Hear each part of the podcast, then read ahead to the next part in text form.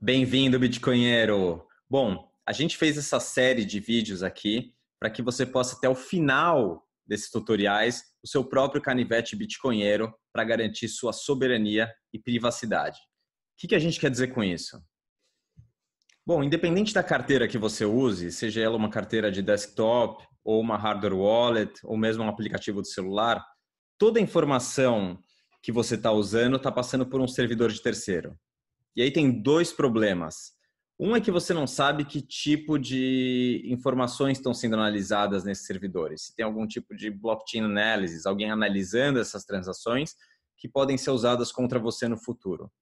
A segunda coisa básica do Bitcoin é que você não está conferindo, você não está usando o Bitcoin de verdade, você está usando uma carteira. Você não está conferindo aquelas transações, os endereços, se sua transação entrou no bloco, se aquela informação é verdadeira, você está terceirizando esse serviço para um terceiro e confiando que eles estão fazendo essa verificação. E isso não é bom. Então, para que você mesmo possa fazer isso, o correto, o ideal é que você rode seu Node, Bitcoin, que você faça as verificações dessas transações e não dependa de terceiros. Então, ao final dessa série de tutoriais, você vai poder usar, no caso a gente vai ensinar como você montar sua hardware wallet, usar sua hardware wallet com o seu Node, sem depender de um servidor de terceiros. Então é isso. Espero que vocês gostem dessa série. Ficou muito boa. Aprendemos muita coisa é, fazendo todo esse processo, esses tutoriais. Esperamos que vocês aproveitem e usem bastante o seu canivete bitcoinheiro. Valeu! E aí, Dó, você tá bem, meu? Tudo em hora, tudo bom aí com você, Ivan? Tudo bem? Tudo ótimo, tudo ótimo. Preocupado aí com a soberania dos seus bitcoins? É, não necessariamente preocupado, mas eu, por curiosidade, né? Você fez aquele, aquele vídeo do Rasp Blitz, né?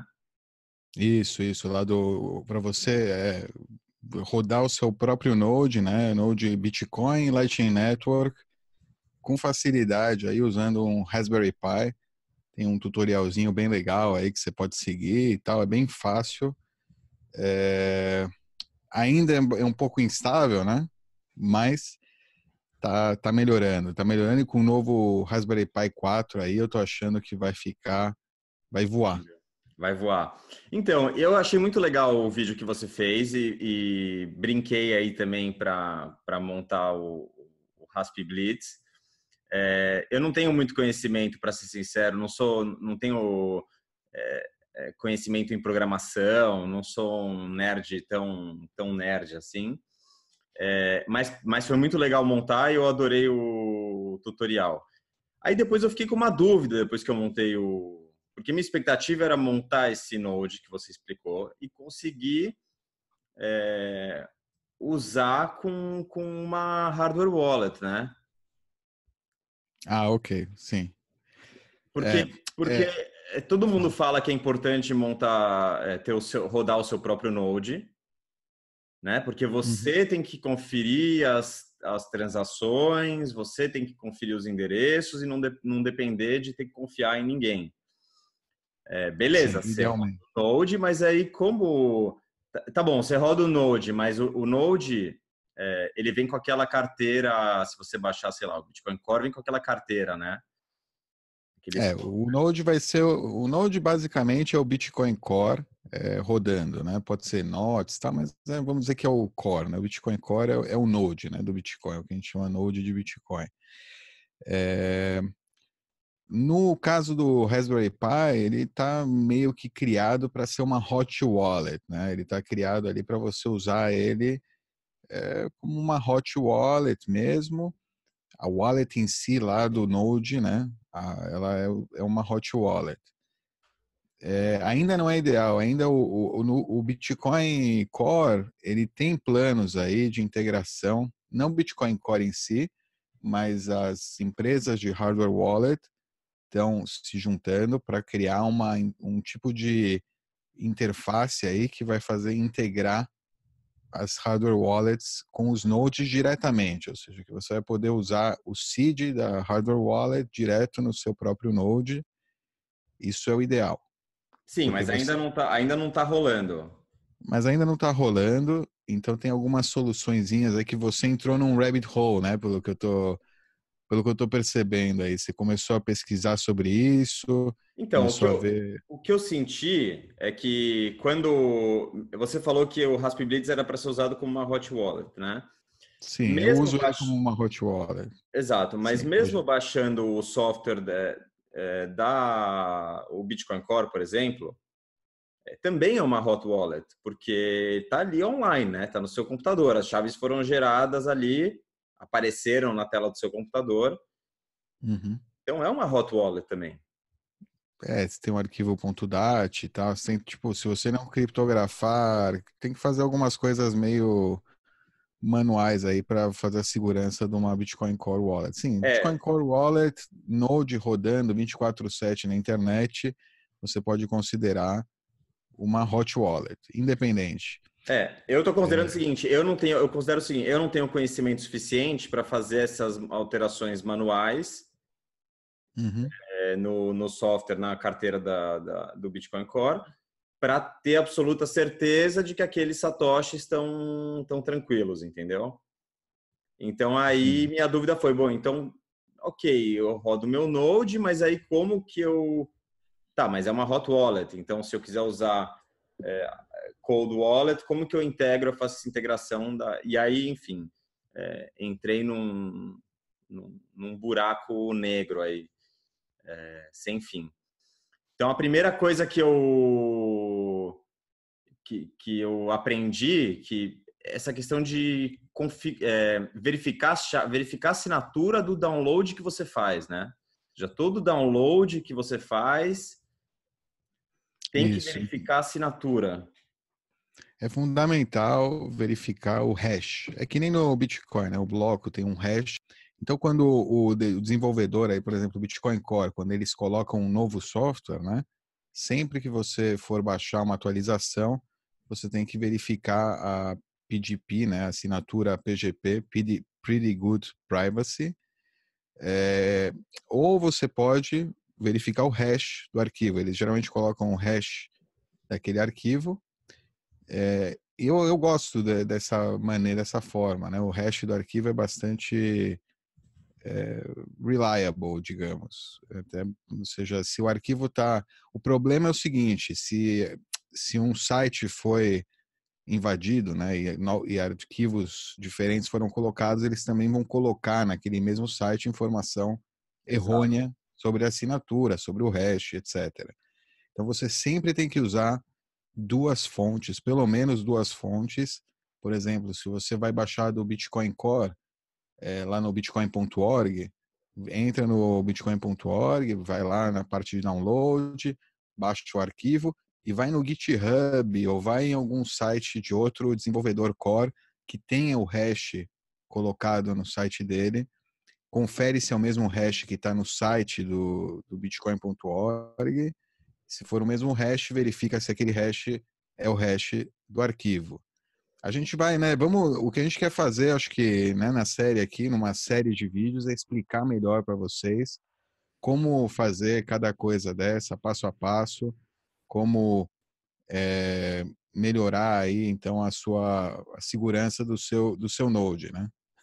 Exatamente, são duas, duas coisas, na verdade. Vamos, vamos, vamos recapitular. Então, é, uma coisa é como você usar uma, uma carteira offline, uma cold wallet, é, com a possibilidade, com a possibilidade de você não precisar confiar em terceiros para verificar essas transações.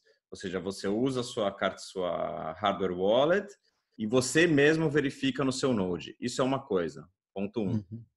Ponto dois é como você ter privacidade das suas transações.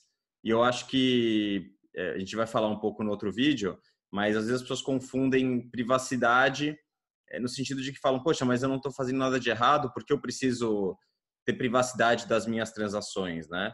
Não é uma questão de esconder informação, é de você ter a possibilidade de revelar informação se você assim desejar, né? Sim, é muito importante tomar cuidado com, com todo site onde você gasta Bitcoin, corretora. Geralmente hoje em dia acho que o pessoal, a maioria dos erros são cometidos quando os usuários vão para a corretora, né? eles pensam que eles estão protegidos, tal, que a corretora nunca pode falir, que aqueles dados que a corretora tem sobre eles não vão ser eventualmente a coisa mais valiosa que vai sobrar na corretora quando alguém comprar aquela corretora, vai comprar os seus dados, não vai comprar os funcionários, não vai comprar infraestrutura, vai comprar os dados dos clientes, provavelmente no futuro. É... Enfim, então é importante você manter sua privacidade. Por quê? Porque amanhã essa empresa que comprou com incentivo, com incentivo os dados, provavelmente é para saber é, quanto cada pessoa tem, teve, quanto negociou, é, para analisar histórico, tal, ver, seja, quando você envia um, um, um Bitcoin para a corretora, por exemplo, imagine que você tem uma carteira com dois Bitcoins, você envia um para a corretora, o outro vai para um endereço de troco, é, que fica ali bem claro, bem explícito na blockchain, né? Que tipo para a pessoa que recebeu é claro quais são as partes. É, para quem está vendo de fora não dá para saber se o troco é seu ou se o troco é o lugar é a parte a terceira, é o terceiro, mas o terceiro é claro. Então aí você vê, ah, ok, então ele já sabe que aquele Bitcoin é seu e ele pode seguir você, pode continuar aquela seguir ou se alguém mais na frente tiver algum problema, vai voltar para trás. Enfim, várias coisas podem acontecer e é importante, então, a gente se proteger, é, aumentar a nossa privacidade aí na, na blockchain.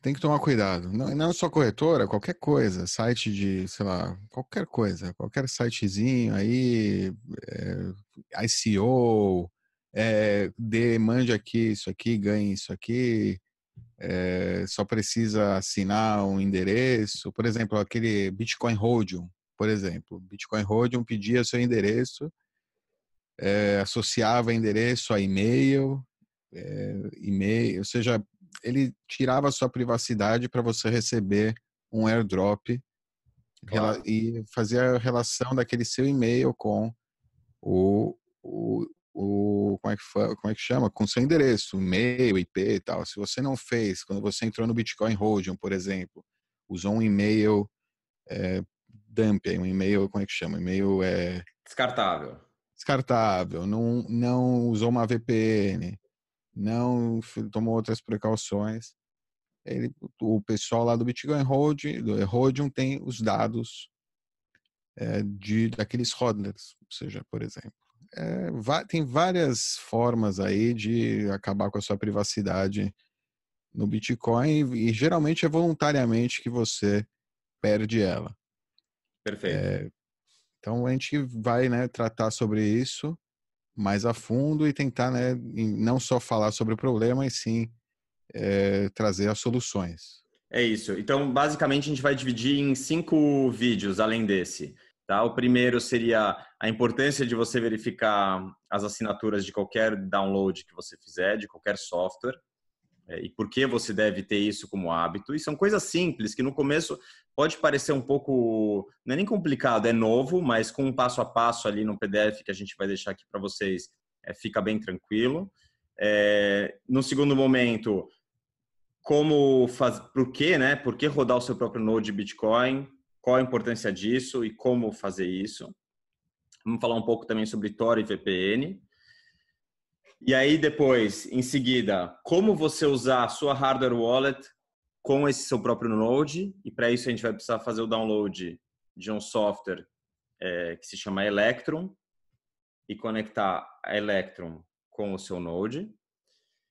E por fim, a gente vai falar sobre como você pode dar mais privacidade para suas transações usando uma ferramenta que se chama CoinJoin, que é para você mixar, fazer ali uma mistureba das suas transações com de outros usuários e eventualmente se alguém quiser é, olhar, verificar, entender que tipo de transação para onde você está fazendo, que essa pessoa não tem essa essa possibilidade.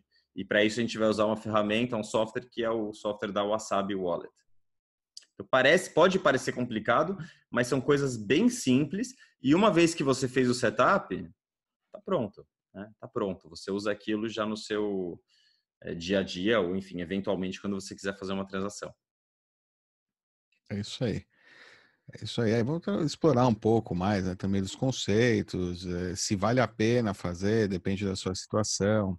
Se tem outras formas de você, ao invés de fazer coin join, você pode ter uma, ou seja, pensar futuro, é, fazer gestão das suas UTXOs com um pouco mais de inteligência, não colocar todas as, todos os ovos na mesma cesta, coisas do estilo que podem fazer com que você nem precise fazer CoinJoin, porque CoinJoin ele é muito bom, mas hoje ainda tem algumas é, desvantagens, talvez, especialmente com relação à incerteza de legislação futura, etc. Se você não está fazendo nada ilegal, como a gente falou, você pode de repente acabar é, juntando suas moedas com moedas ilegais e trazer problema para você. Eventual, não problema, porque você não fez nada, então você não tem como se preocupar. Mas pode algum idiota aí que faz um chain analysis errado pode achar que você era o, a fonte do Bitcoin sujo. Porque no CoinJoin você vai juntar. A ideia do CoinJoin é que ele, ele suja tudo. Não é que tudo fica limpo, tudo fica sujo. E é legal, tudo bem. Eu acredito que o Bitcoin tem que ser o mais sujo possível. Quanto mais sujo o Bitcoin, melhor. Mas tem gente que se preocupa com isso. Então vamos falar sobre isso também. Eu estou me expandindo sim. aqui. É um melhor vamos esperar. Gente... É. Vamos esperar, né? Pro... Vai chegar e a gente vai falar sobre tudo isso. Maravilha, Dov. Obrigado. Perfeito. Até a próxima, então. Até, nos vemos, Bitcoinheiros. Não se esqueçam de é, subscribe, assinar, dar aquele tapa na sineta para receber atualização, né? Se você quiser receber os próximos vídeos, ficar sabendo aí o que a gente vai continuar, né, na nossa jornada aqui. E é, arregaça o like. Boa. Valeu, Bitcoinheiros. Até. Valeu, um abraço.